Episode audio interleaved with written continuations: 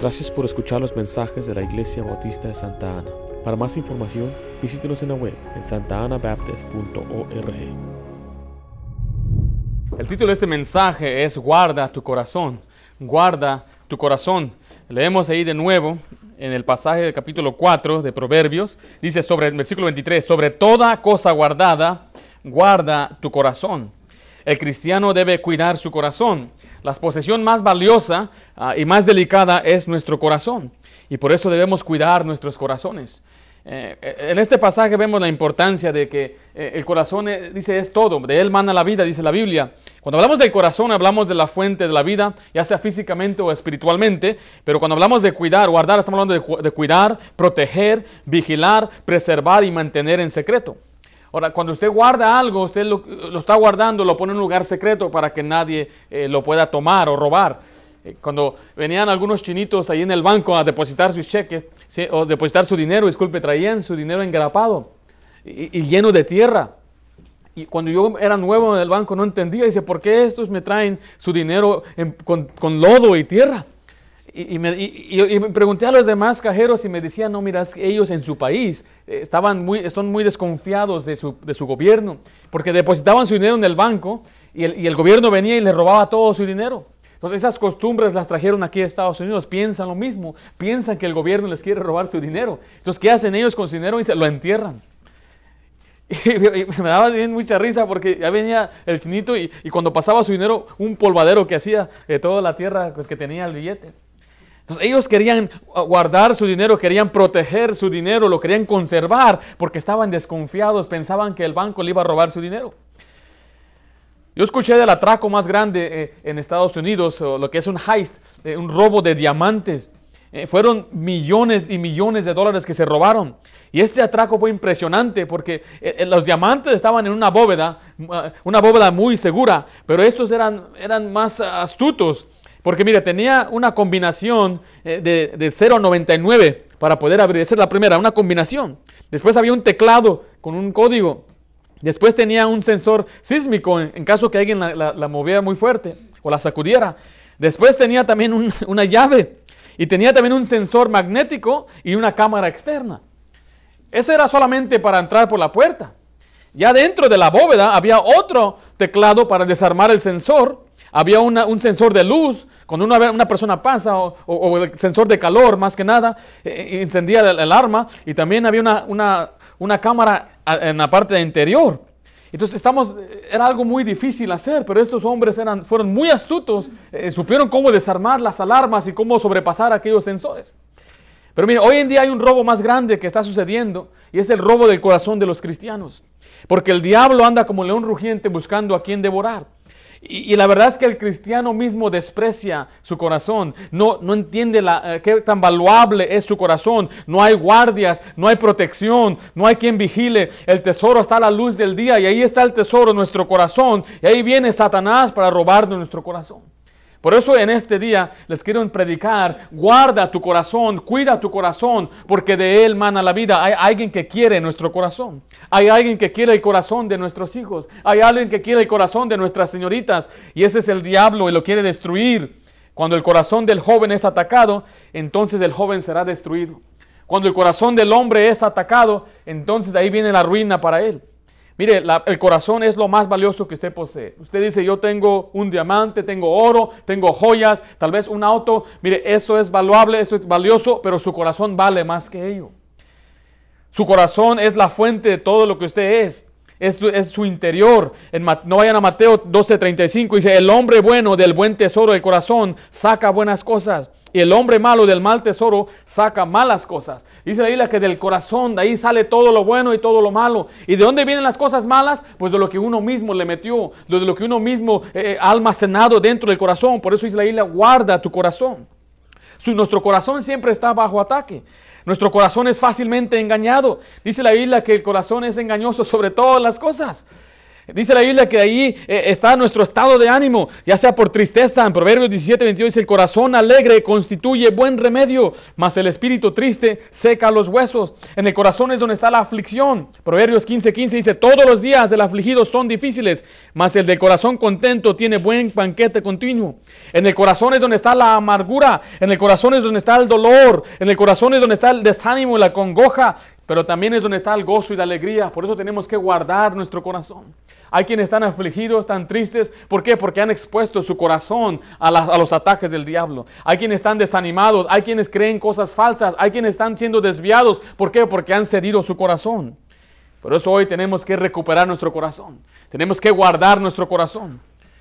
¿Usted está guardando su corazón? ¿Usted está vigilando por su corazón? ¿Usted está cuidando el corazón de sus hijos? El hombre en Proverbios escribe, les dice a su hijo, dice, hijo mío, dame tu corazón. Dice, yo dámelo a mí, yo te lo cuido mientras tú creces. ¿Por qué? Porque nuestro corazón es muy frágil, nuestro corazón es muy valuable.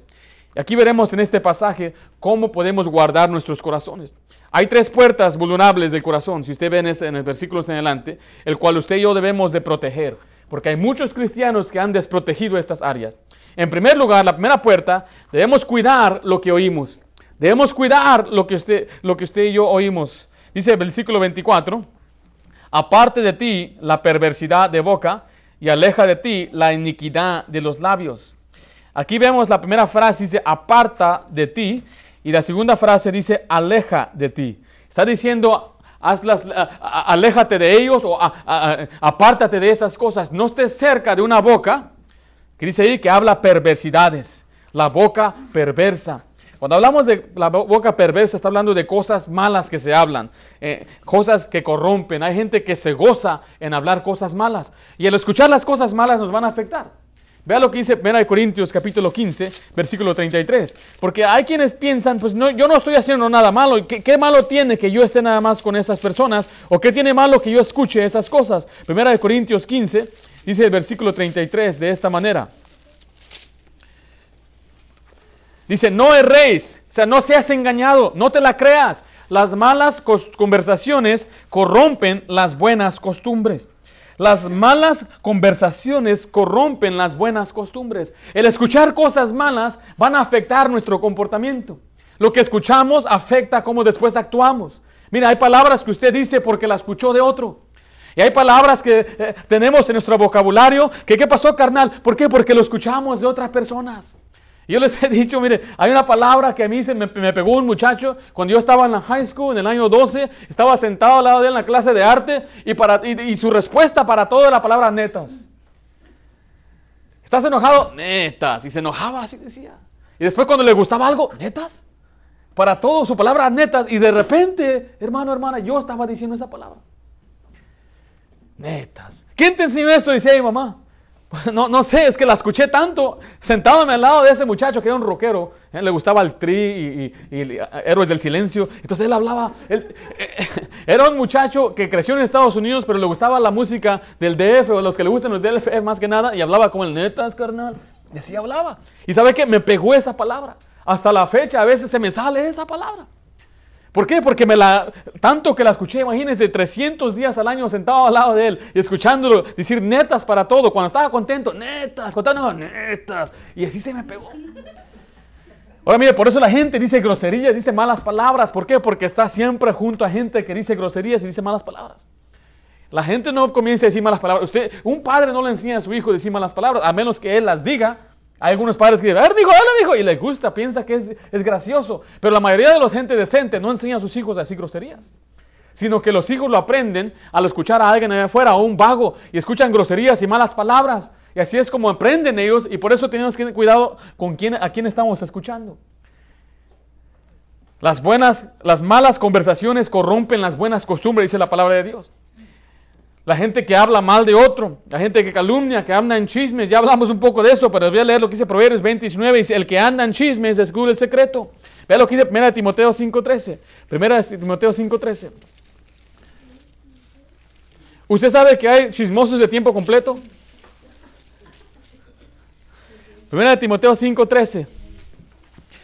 Hay gente que es ociosa, que no tienen nada que hacer. Es, si son mujeres, son holgazanes, su casa está llena de tirada. Si son hombres, no, son, no les gusta trabajar. Andan que nada más trabajan tres días a la semana, que fueron al Home Depot y no buscaron trabajo. Mire, eso es la gente ociosa. Y la gente ociosa siempre va a la mano con una persona que anda de chisme. Porque mire, una mente vacía es taller de Satanás. Y una persona que es ociosa tiene mucho tiempo en sus manos. Y vea lo que hace en 1 Timoteo 5.13. Y si también aprendan a ser, ah, y también aprendan a ser ociosas, o sea que no deben ser ociosas, andando de casa en casa. Y no solamente ociosas, sino también chismosas y entremetidas, hablando lo que no debieran. Usted tiene que tener cuidado con esta gente. Hay gente así que es chismosa, que andan de casa en casa. Yo me sorprendí cuando me di cuenta de una mujer que iba a las casas de las personas para hablar mal de otra persona.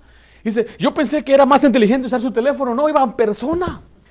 Y hoy en día hay gente que de texto en texto andan en casa en casa. Y de llamada en llamada andan en casa en casa. Y Facebook, Facebook. Tenga cuidado a escuchar a estas personas que vienen a hablarle cosas malas de otra persona, que hablan cosas negativas, que, quieren degradar a otro, quieren desacreditar a otro, quieren hacer quedar mal a otro. Mira, hay gente que para hacerse sentir grande o mirarse bien, tienen que bajar a otro. Y eso es lo que ellos piensan que tienen que hacer. Entonces, por eso lo hacen. Por eso tiene que apartar su oído de no escuchar a esas bocas perversas. Evite también a la gente amargada. Hay gente que está amargada. Vea lo que dice Hebreos 12:15. La amargura es como una enfermedad que crece. Yo espero que usted no tenga un corazón amargado, pero una de las, una de las maneras que usted se puede amargar es escuchando a un amargado.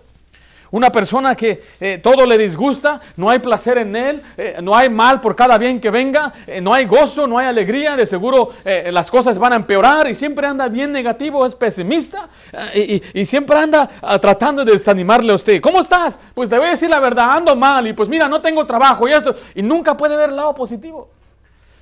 Vea lo que dice el versículo 33, el capítulo, disculpe, el versículo 15, Hebreos 12. Mirad bien, no sea que alguno deje de alcanzar la gracia de Dios, que brotando alguna raíz de amargura se, os estorbe, y por ella, ¿qué dice ahí la siguiente palabra? Muchos. sean contaminados. Por la amargura de uno, dice, muchos van a ser contaminados. Entonces, una de las características de un amargado es que quiere que otro sea amargado como él. Un amargado no le gusta ver a otro feliz. A un amargado no le gusta que una persona sonría. ¿Por qué está feliz aquella persona? Le molesta, le cala en su corazón que haya felicidad en otro. Por eso yo evito a los amargados. Yo evito a la gente que es amargada. No quiero platicar con ellos, no quiero escuchar de su día, porque siempre va a venir algo malo, va, a querer contaminar a uno con su amargura. ¿Por qué? Porque yo tengo que guardar mi corazón. Si yo escucho al chismoso, me va a afectar mi corazón. Si yo escucho al que dice groserías, va a afectar mi corazón. Si yo escucho al amargado, va a afectar mi corazón. Por eso tengo que evitar a este tipo de persona, para que no brote después en mí una raíz de amargura. Guarde su corazón. Vimos ahí que debemos apartar la perversidad de la boca, pero la siguiente parte se aleja de ti la iniquidad de los labios. Ahí, regresemos a Proverbios 4, vemos la diferencia en lo que es perversidad y la palabra iniquidad. La palabra iniquidad son cosas depravadas, son cosas eh, eh, degeneradas, cosas sucias y viles. Son como groserías sucias, chistes sucios, chistes de doble sentido. Son cosas que debemos evitar, escuchar cosas eh, de la sexualidad y cosas que, no se deben hablar. Y hay gente que le gusta decir y hablar estas cosas. La Biblia le llama a este tipo de hombre un hombre malo y depravado. Vea lo que dice Proverbios 6, versículos 12 al 15. Dice, el hombre malo, el hombre depravado, es el que anda en perversidad de boca. Entonces vemos una de las características del, malo es que habla perversidades con su boca, es perverso. Después dice, mira, que guiña los ojos, que habla con los pies y hace señas con los dedos. ¿Ha visto que hay señas malas con los dedos y con las manos? Con los brazos y todo, hacen señas. Esa gente es la gente mala y perversa y la palabra de Dios. Si Dios no quiere que tú andes con esa persona, la que le gusta saludar con un dedo, a Dios no le gusta que andes nosotros juntemos con ese tipo, porque es perverso. Son características de ellos. Les gusta hacer cosas con sus manos, con sus ojos. Son perversos, dice la palabra de Dios. Dice la siguiente parte, mire, perversidades hay en su corazón. Y anda pensando el mal en todo tiempo. Cuando dice todo tiempo, está diciendo desde que se levanta y anda pensando cosas morbosas, perversas, así es esta persona. Miren la siguiente parte, dice, siembra las discordias. Discordias que les gusta hacer que los mejores amigos se peleen entre ellos. Les gusta causar división. Ese es uno, un hombre que es malo y perverso. Dice el 15, por tanto su calamidad vendrá de repente, súbitamente será quebrantado y no habrá remedio. Este hombre malo va a ser quebrantado y también juntamente el que lo sigue y el que se aprende sus caminos. Por eso debemos alejarnos de este tipo de persona. Guarde su corazón de la persona que habla sus cosas sucias. Si está en su poder, dígalo, no vamos a hablar esos tipos de chistes. Yo no quiero que hablen así en este, en este lugar. Había un hombre que era un creyente y le dieron un proyecto de construir un edificio para el gobierno y él puso un letrero por todas partes, el que dice grosería se va a su casa. Y, imagínense, en construcción y no decir groserías. Eso es como decir que no hay tierra en la uña, ese, se va a la mano. Porque mire, su servidor ha trabajado, yo trabajé en una, una vallarta. Oh, Señor mío, las palabras que escuché de mujeres perversas en, esa, en ese trabajo. Mujeres haciendo bromas y chistes de doble sentido a otros hombres. Trabajé en una compañía de pintura y construcción. Y ahí no se diga, ahí hasta te avienten a tu mamá, le meten también en las bromas y en los chistes y todo lo perversidad que hay. Mire, no puede uno controlar muchas veces por el área donde se encuentra, trabaja en una fábrica, puede ser en cualquier lugar donde hay gente que es perversa y morbosa, pero si cuanto esté en su poder es alejarte de esa persona. En tiempo de lonche no tienes que estar con ellos. En tiempo del break no tienes que sentarte para escuchar sus tonterías de nuevo. Es más, si está en tu poder, ya sabes que yo no me llevo así, yo no hablo esas palabras. Yo les había contado un, trabajé de seguridad, yo trabajé en muchos trabajos cuando estaba estudiando en, el, internado, y uno de ellos era seguridad, era un security guard eh, eh, en un mall. Y, en las noches, lo que eran las noches ocupadas, los viernes y los sábados y los domingos, contrataban a policías que en su día de descanso ellos venían a, pues, a patrullar. Y nuestro trabajo es avisarle a los policías cuando había algo malo. Ese era el trabajo del security. Pero vino un, un, un, policía, un sargento, que era un sargento de, lo que era allá en Palmdale PD, no me acuerdo dónde era. Y él viene y nos cuenta un chiste bien colorado. Después de que terminó el chiste, nada más yo y mi compañero, éramos de la del colegio internado, nos, nos quedamos mirando él así. Yo en verdad le tenía un respeto a ese policía y, y pues a la vez me podía uh, poner una pistola y echarme la culpa y todo, ¿verdad? Entonces yo lo más le dije, oh, no me reí ni nada. Simplemente él nos miró, se nos quedó mirando, como dicen, estos tontos no entienden mi chiste. Y trató de explicar el chiste y, mándale, quedó mirando. Gracias por tu chiste. Y él se fue. Unas horas después viene y me dice, oye, me di cuenta que ustedes son cristianos. Es que sí, somos cristianos, somos estudiantes de internado. Y yo le estoy diciendo, y le estoy diciendo que un, un, hombre, policía alto, como de 6'3, 6'4, Miré cómo agachó su cabeza y dijo, discúlpeme, yo no sabía que ustedes eran creyentes. No lo voy a hacer otra vez. Más vale, le dije. No, no, no le dije así. Le dije, no, no, está bien, yo sé que no sabías, pero gracias por su consideración. Y la gente respeta. La gente va a respetarlo cuando usted no anda de llevado de sobrenombres y todo, porque son los perversos que empiezan con esas cosas. Pero usted tiene que evitar a este tipo de personas. Evite a los amargados, evite a la gente que le gusta hablar de otra gente y chismes, evite a la gente que le gusta degradar, evite a la gente que dice malas palabras, groserías. Mira en la escuela, evita a la niña que dice that boy is cute, that boy is cute, porque mira en la escuela hay muchas de esas que solamente están pensando en the boys, en the boys. You like that boy? Oh, Zach is cute. Y está hablando nada más de ellos, y boys, y boys, y boys, y boys. She's boy crazy. Evita a esa niña porque ella te va a infectar a ti para que tú seas igual que ella. Que andes pensando en boys. Mira, ahorita no tienes nada que estar pensando en boys. Tienes 10, 15 años, piensa todavía en muñequitas, uh, piensa tal vez en jugar, si quieres un deporte, divertirte, ajedrez. Hay muchas cosas que te puedes ocupar a hacer, menos boys. It's not time for boys, ¿ok? No es tiempo para andar con boys, pero hay una niña que te va a decir boys. Y ahí, en la escuela siempre va a haber un muchacho que te va a hablar mucho de muchachas. Girls, girls, girls, girls. Y todo el día piensa, girls, girls, girls. All I ever think is girls. Y todo lo que piensa el tonto. No sabe ni trabajar, no la va a poder sostener, solamente quiere wiri wiri jugar con ella. No le hagas caso a ese muchacho. No te juntes con él, no escuches las palabras que él dice, evítalo. No que no se llame tu amigo él. Porque él te va a corrompir, va a corrompir tu buen comportamiento. Por eso hay después muchos muchachos que son iguales. ¿Por qué? Porque con quien tú andas es quien tú eres, te vas a convertir en esa persona. Entonces, ten cuidado con quien tú te juntas. Guarda tu corazón, guarda tu corazón de escuchar cosas que no debes escuchar, guarda tu corazón de escuchar malas palabras, chismes, mentiras, y aún, es un, punto y aparte, debemos guardarnos de escuchar falsa doctrina. La falsa doctrina que va a afectar después nuestro corazón. Vea lo que dice 2 Timoteo 2, versículos 16 al 18. Yo lo voy a leer, si eh, aún no puede llegar ahí, solamente escuche. Dice, mas evita profanas y vanas palabrerías que conducirán más y más a la impiedad. Y sus palabras carcomerán como gangrena, de los cuales son Himeneo y Fileto, que se desviaron de la verdad, diciendo que la resurrección se había efectuado y trastornado y trastornan la fe de algunos. Dice la Biblia que nosotros debemos evitar a estos tipos de personas, tenemos que alejarnos de ellos. No escuche predicación de una persona que enseña falsa doctrina, no escuche el mensaje ni lea libros de persona que enseña que la salvación se pierde, que Jesucristo no es Dios, que, que uno tiene que bautizarse para ser salvo, que enseña, aunque parezcan cosas bonitas, aunque a veces enseñan cosas de la Biblia o de la familia, pero si no enseña, si no tienen ellos un fundamento bíblico, de su fe, no debemos escucharlos.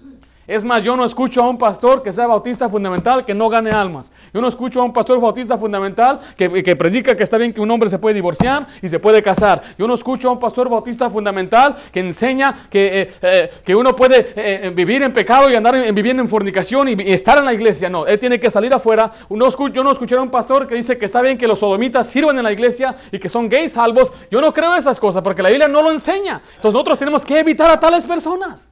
A una persona que no cree en la Biblia o que no practica tal como dice la Biblia, tenemos que evitarlos. Ahora, no es una táctica. No es que estoy diciendo eh, una táctica para que tenga miedo y cuando venga alguien, cruz, cruz, que se vaya Jesús. No estoy diciendo eso.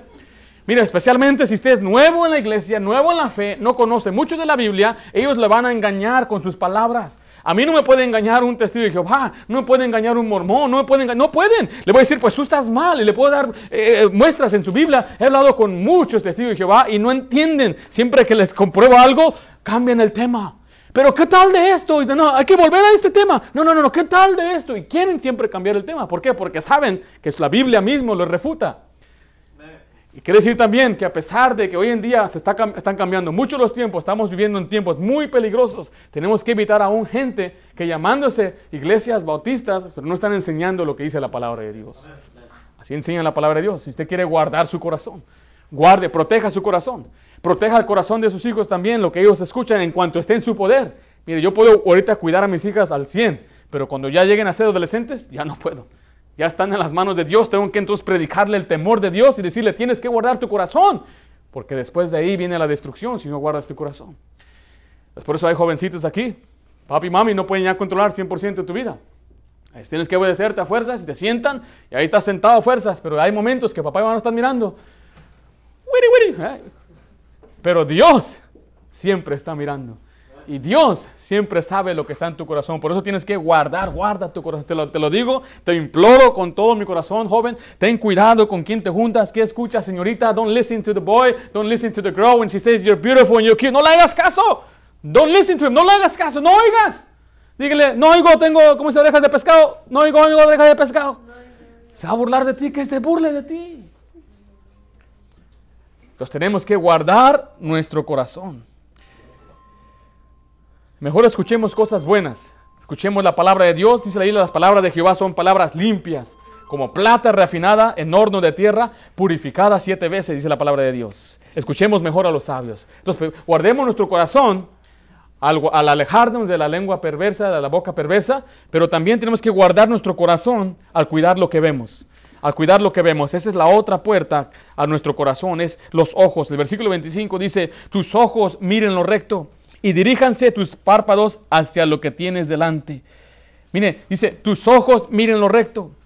Miremos cosas buenas, miremos cosas agradables, cosas que a Dios le gusta. Esto habla de no mirar las cosas pecaminosas. Es una táctica de Satanás, es seducirnos con las apariencias físicas, especialmente a un hombre. Mire, la Biblia habla mucho de la apariencia de la mujer, porque es lo que el hombre lo seduce. La mujer no es fácilmente eh, seducida o prendida por el físico de un hombre. Hay hombres que solamente al ver una parte de la mujer no tienen ni quiere ver su cara de ella y ya se prende. Por eso la Biblia advierte mucho contra esto. Enseña mucho de la vestimenta de la mujer. Vea lo que dice Proverbios 6:25. Aquí le está advirtiendo de la mujer extraña, la mujer ajena, la mujer mala. Dice el versículo 25, no codicies su hermosura en tu corazón, ni ella te prenda con sus ojos. Está diciendo, no la codicies, no la tengas ese deseo en tu corazón cuando la veas, ni que ella te enrede, ni te atrape con sus ojos, con la mirada de ella, de sus ojos. Hay muchos que dicen, pues yo solamente estoy mirando, no estoy haciendo nada. ¿Qué tiene de malo de mirar? Pues vea lo que dice Mateo 5, versículo 28. Y muchos se justificaban en los tiempos de Jesús. Bueno, Jesús, yo no he hecho cometido adulterio, yo no he cometido fornicación, eh, eh, yo no, yo, soy santo, Señor. Pero Jesucristo les dio aquí en la torre porque ellos pensaban que solamente se trataba de tocar, pero se trata desde el, desde el corazón. Dice el versículo 28, Mateo 5, 28, dice, pero yo os digo que cualquiera que mira a una mujer para codiciarla, ya adulteró con ella en su corazón. Por tanto, si tu ojo derecho te es ocasión de caer, dice, échalo de ti, pues mejor te es que se pierda uno de tus miembros y no que todo tu cuerpo sea echado en el infierno. Está diciendo ahí que es mejor, que mejor quítate ese ojo, el cual te está causando pecar. E, es mejor no tener ojos, dice la palabra de Dios. No está diciendo que literalmente vayas y te los quites, sino mejor aparta tu ojo de no mirar esas cosas. Porque cuando veas a una mujer y la codicias en tu corazón, eres un adúltero a los ojos de Dios. Y a veces nosotros nos jactamos encima de los que han cometido grave pecado, pero ¿qué tal nosotros que en, nuestro corazón hemos cometido ese pecado? Es por eso que debemos guardar nuestro corazón de lo que miramos y debemos ir a hacer un pacto con nuestros ojos. Ojos, voy a hacer un pacto contigo. No voy a mirar cosas, no voy a mirar a una virgen, no voy a mirar a una mujer. Hermano, eso suena como raro, voy a hacer un pacto con los ojos. Bueno, pregúntale a Job. Job 31.1 dice así. Job hizo tal pacto. Es una de las razones de por qué Job se mantenía justo y recto, perfecto era delante de Jehová, porque él había hecho un pacto con sus ojos. Job 31 dice, hice pacto con mis ojos. ¿Cómo pues había yo de mirar a una virgen? Está diciendo, yo cómo voy a poner mis ojos sobre una mujer, una joven. Yo hice pacto, mis ojos le pertenecen solamente a ver a mi esposa. Por eso el varón tiene que hacer ese pacto para que guarde su corazón, porque si no nos va a afectar, nos afecta mucho. La primera parte de ese pasaje decía, tus ojos miren lo recto, pero después dice, y dirijan tus párpados hacia lo que tienes delante. Esto habla del enfoque de nuestra mirada. Usted puede controlar lo que usted mira. ¿Sí sabe eso, verdad? Mire lo que dice eh, Salmo 101, versículo 3. Salmo 101, versículo 3.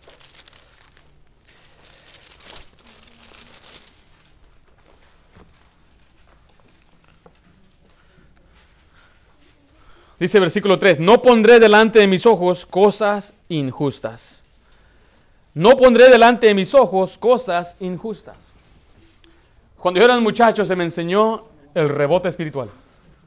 ¿Y te acuerdas de Miguel? Miguel se acuerda, se lo enseñé en la escuela dominical. Entonces vamos caminando y pues ah, nosotros no tenemos control de lo que nos ponen delante, no tenemos control si hay letreros, si hay una mujer indecente, pero es el rebote espiritual. Mire, usted está caminando y allá miró a una persona que no ve, rebote espiritual, ¿eh? Tiene que rebote espiritual, sí. ¿Y yo? Entonces va manejando por el freeway y aparece un letrero, rebote espiritual, ¿okay? Aquí voy a enfocarme, dice, voy a, voy a dirigir mis párpados hacia lo que tengo delante y no voy a desviar, no voy a perder la, la atención de cosas que no debo mirar. Porque dice ahí claramente que no voy a poner cosas injustas delante de mis ojos. Entonces, mire, voy manejando de nuevo y ahí está una persona que está bien mal vestida. Está caminando. Fuimos el otro día a un parque de atracción y había una escena donde no, de cosas que no debíamos mirar y todos los muchachos que estamos, éramos cristianos, estamos. Yo volteé para ver qué estaban mirando ellos, a ver si estaban mirando ellos. Estaba hermano Josué, hermano Miguel, otro hermano solterón de 50 años. Y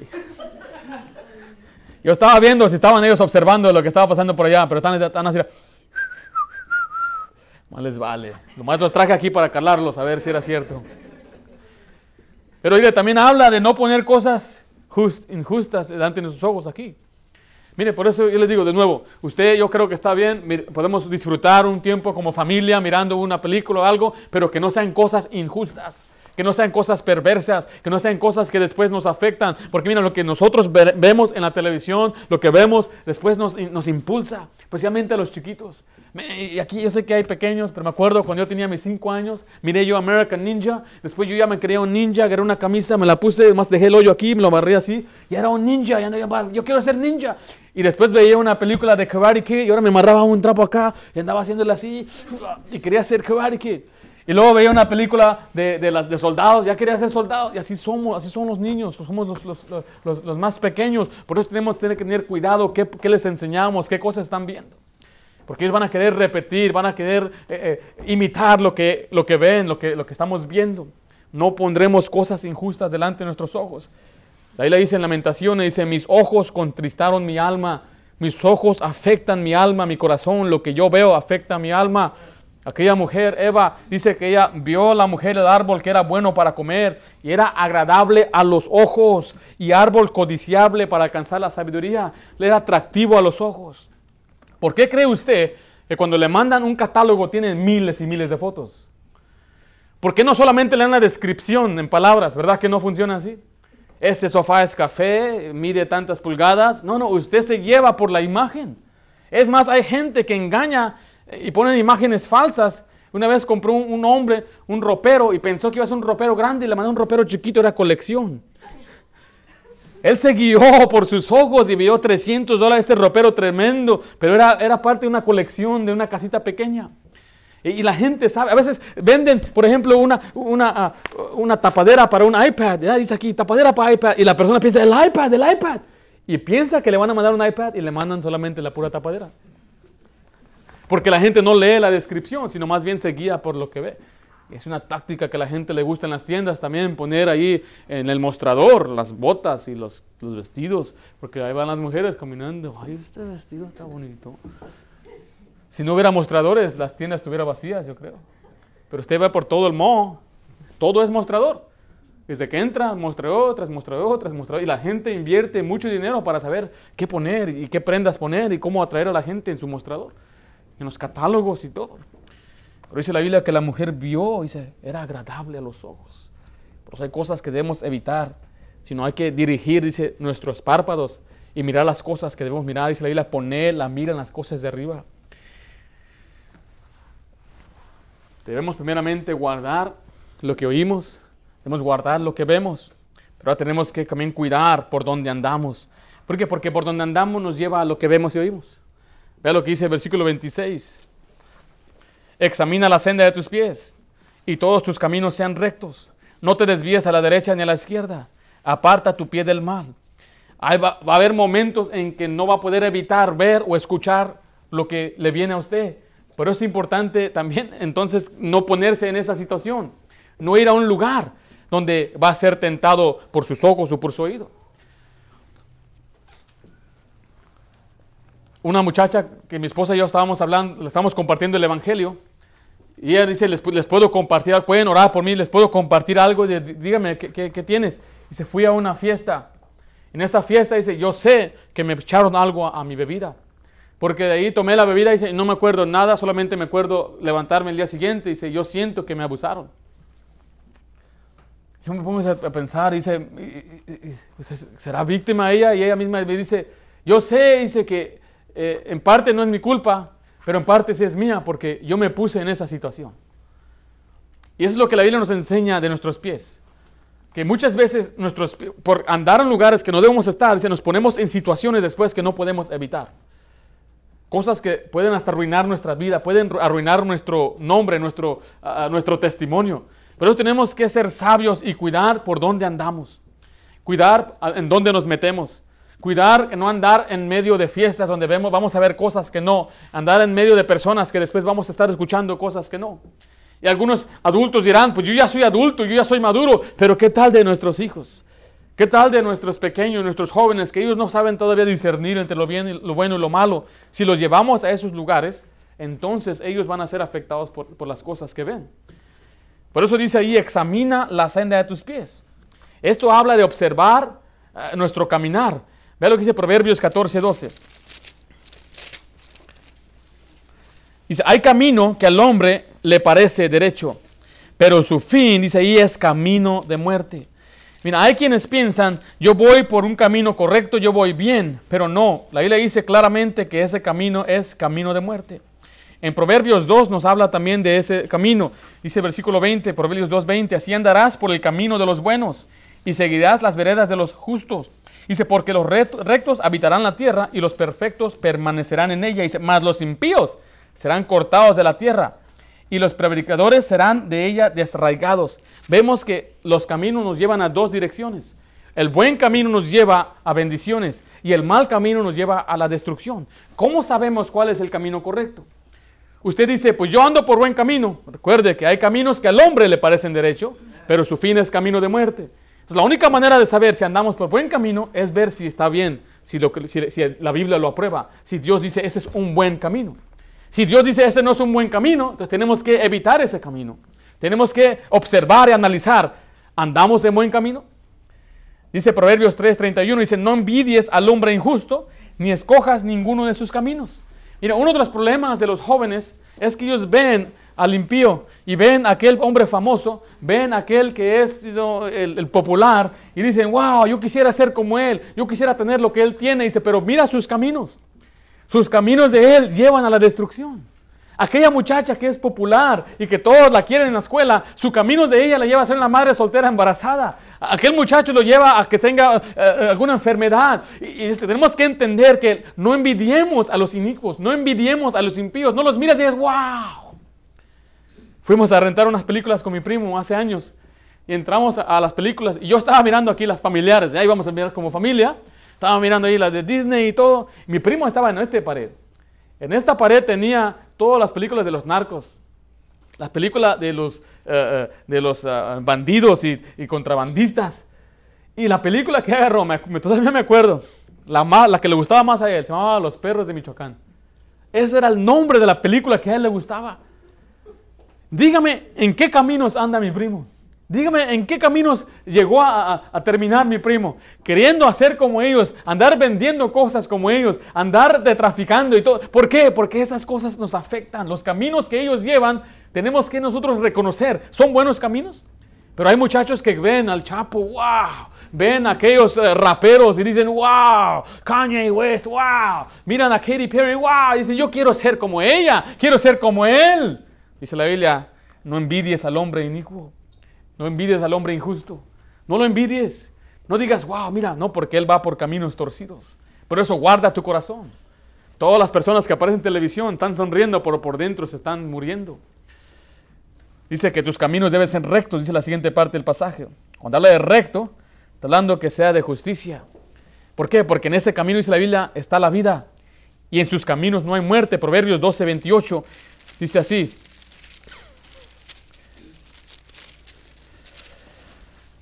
Dice, en el camino de la justicia está la vida y en sus caminos no hay muerte. Vemos el contraste, el camino del impío eh, está la muerte, el que es sabio en su propia opinión tiene, va sobre el camino de muerte, pero el que anda en el camino de justicia, dice, en él no hay muerte.